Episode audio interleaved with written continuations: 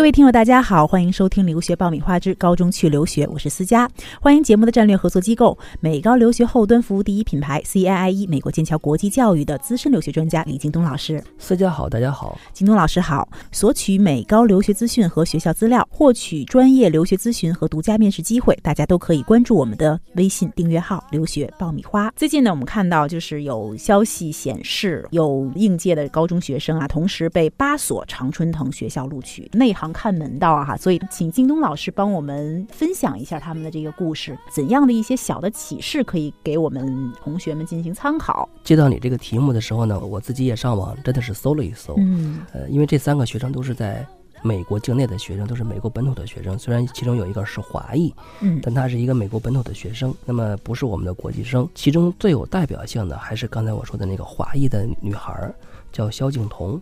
她的整个的这种。学习的经历，申请学校时候所提供的背景，呃，是足以说明名校选择学生的一个基本标准是什么。嗯，那萧敬彤是怎么练成的？这么多的名校，我在想拿到这么多，然后选择的那种指点江山的感觉，到底是一个什么样的滋味？哈，嗯，呃，我记得我们曾经有一期。呃，分析过美国的顶级大学所喜欢的学生到底是什么样子的。嗯，当时我记得是拿了一个哈佛二零一六年所入学的一千七百二十九名学生吧，好像我记得是这个数字，一个调查报告来做的一个举例。那么那个里面呢，实际上给所有的这种顶级大学所喜欢的学生列了一个特征。嗯，那么其中最明显的几个特征就是学术、社交、奖项、特长。你还在为选校焦虑？你还在为文书苦恼？爆米花留学工作室二零一八年申请开始招生，从业十年以上的留学导师全程亲自办理，贴身指导，帮你成功迈入国外名校。联系我们，请关注微信公众号“留学爆米花”。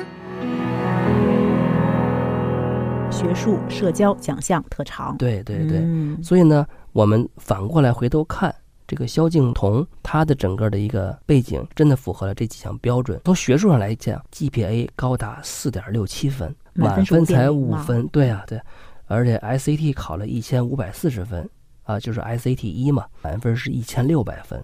学术成绩太优异了。嗯，我们知道，在美国实际上存在着一个华裔学生的一个玻璃顶，在美国的华裔学生。你的这种学习成绩，如果是跟白人、黑人的学生是在同样的一个分数线上面，那么名校是会优先考虑黑人和白人的。主要是因为华裔在美国境内的平均成绩普遍偏好，这个是没办法水涨船高的一个事情。那么，所以呢，你如果能得到这些学校的青睐，那么你就要比其他人高出足够大的一截儿。嗯，那么这个肖同学，你看到了。大的都不是一点半点，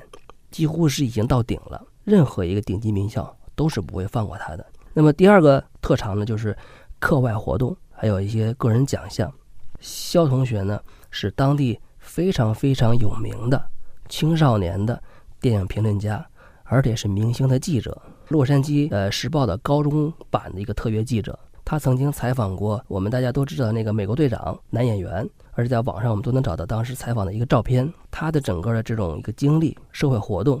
足以打动顶级名校的一个兴趣。同时呢，因为他自己在这种网络方面的影响力，他获得了专门表彰影视媒体业杰出女性的格雷斯最佳学生记者奖。嗯，对于一个学生来讲，已经是最高的一个成就了。嗯，他把课外活动弄成了专业和卓越的程度，哈。对对，觉得是智商非常非常高的一个女孩。嗯，她就是除了这个学习，除了采访，除了当记者之外，她还写戏剧跟诗歌，而且她写的这种呃诗歌呢和戏剧呢，也获得过很多次全美性的这种奖励。嗯啊，其中包括这个普林斯顿大学举办的十分钟短剧剧本创作大奖。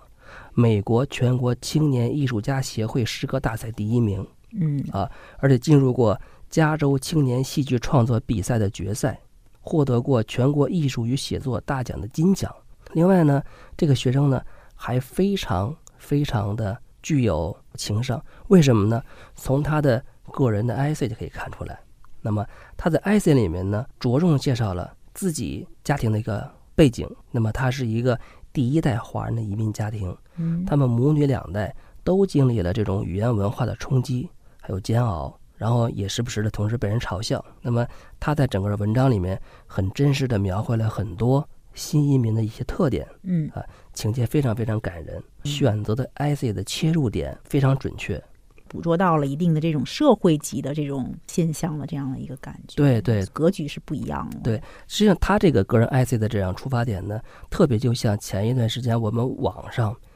爆出的那个美国的黑人的学生，啊，我记得是申请哈佛、嗯 MIT，嗯他当时是写了一百遍“黑人的命也是命”。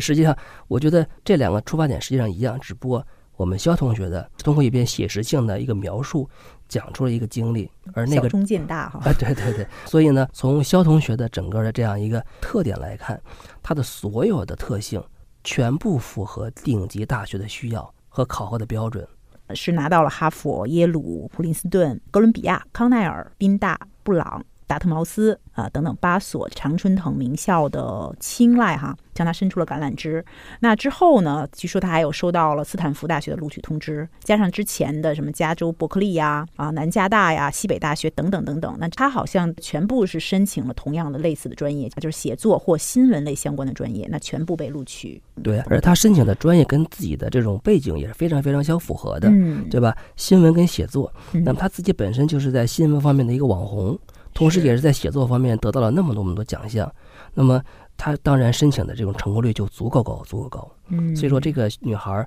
不单智商高，情商也足够高，而且她的整个的一个自己的规划的一个方向是很非清晰常值得，嗯，很清晰。对，对，我觉得她的规划应该是从这个十一岁就开始的，嗯从他成为儿童记者的时候就开始了。而且这个规划呢，我想不单是他自己做的，肯定还是有自己家庭的帮助啊，学校的帮助，嗯其中呢一定是跟他的家庭有很大的关系。嗯，所以说呢，就是说我们的学生想申请顶级名校，家长在里面的作用是也非常非常关键。嗯你在这里面是要起到引导、帮助学生规划的这样一个作用。嗯，最开始是启蒙的这样的一个作用，那当然了，嗯这里是互联网第一留学咨询分享节目《留学爆米花》，欢迎继续收听哦。其实这里边还有一个细节啊，像我们申请学校啊，就一般情况下不会去申请这么多所的学校，所以我不知道这种情况是不是多见。那他的这种做法是不是可取？呃，我觉得很可取，因为实际上美国的高中毕业生申请学校的时候，一般是在呃十几所或者是呃十所左右这样一个数量，因为也要考虑到就是说成功率嘛，嗯。啊，而且每一个学校的它的这种呃录取标准啊、方向啊都是有很大的不同的，所以他申请十四所学校还算正常，基本上包括了所有的排名靠前的学校，嗯。这个肯定是跟他本人的特点跟自信有很大的关系。实际上，我觉得他这里面应该也有保底的学校吧，嗯像西北啊、南加大呀，或者加州伯克利啊，应该是我觉得作为保底的，从整个排名上来看，嗯是吧？是啊看到还有另外一位哈，也是超级学霸，拿到了 N 多常青藤学校的 offer，呃，叫做艾滕伯格，是一个美国的本土的学生，嗯、他也是收到了什么哈佛啊、耶鲁啊、哥伦比亚、康奈尔、宾大。普林斯顿、达特茅斯，还有布朗大学等等等等八所这个顶尖的学校的录取通知书。用他的话说，为什么要申请这些学校？他说尽可能多选一些学校，因为他是实在是不知道该选哪一所，这可能是他的一个心态。大家的情况不同，所以对于更加广泛的学生的情况来看，我们再来聊一个就稍微基本一些的话题：为什么要去申请这样的一些藤校？那进哪所大学，尤其是当地的学生的这种观点，就是我要根据我的学业，或者是说根据我对于这个学校的一些各种方面的了解，然后进行这种申请。所以常春藤名校对于国际学生又是怎样的一个？在美国的学生，不管是中学生、大学生，那么他在这种选校、升学或者是选择工作的方向的这个时候呢，会参考很多呃专业类的咨询公司帮助你做的规划。嗯那像刚才你说的，比如说我到底上哪个常青藤，或者我到底选择不选择常青藤，嗯或者是选择哪个专业，实际上是跟学生对自己未来的专业规划、职业规划、人生规划有很大很大的关系。嗯只有把这些规划搞清楚了，你才能知道。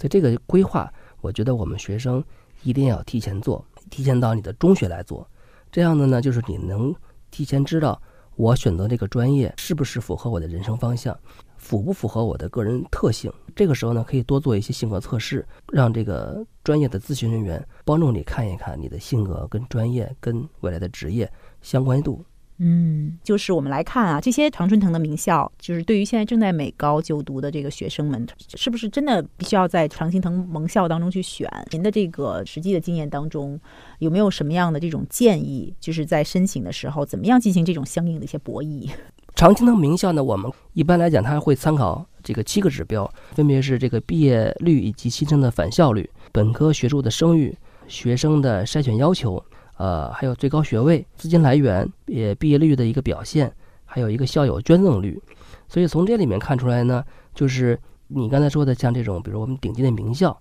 它的排名呢是一个综合性的一个表现。这些综合性的表现呢，并不能反映某一专业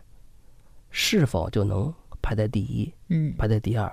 所以就具体的来说呢，学生在选择学校的时候，我们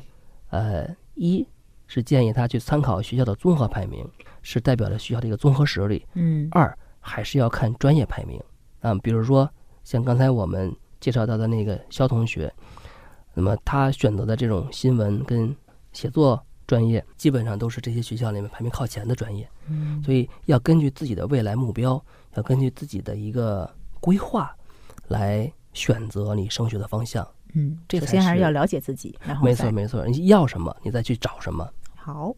呃，那最后呢，我们以一个来自《纽约时报》的专栏作家的观感啊，来作为结尾。他叫弗兰克·布鲁尼，哈，在他的采访当中呢，他明确的讲述了藤校的招生是怎么样的一种变幻莫测的感觉，以及呢，确保成功的一些想法的来源。他说，他不完全是一种误解，他在夸大其词。生活不会像神话般纯洁，他们来自我们对地位的痴迷，我们对特定的观念的深信不疑。那公平的讲，盟校和其他的顶尖名校在各种上层高端专业和职业当中堪称典范，但是你也要。质疑是藤校本身让这样的事情发生，还是那些有为了巨大成就会拼命努力和不惜重金追求目标的人愿意倾心于藤校？嗯，这是一个里边的内在逻辑的过程。我很赞同他说的，真的是很赞同。因为无论你是否进入名校，你在这个社会上的表现还是取决于你个人的能力。呃，这个能力呢，不单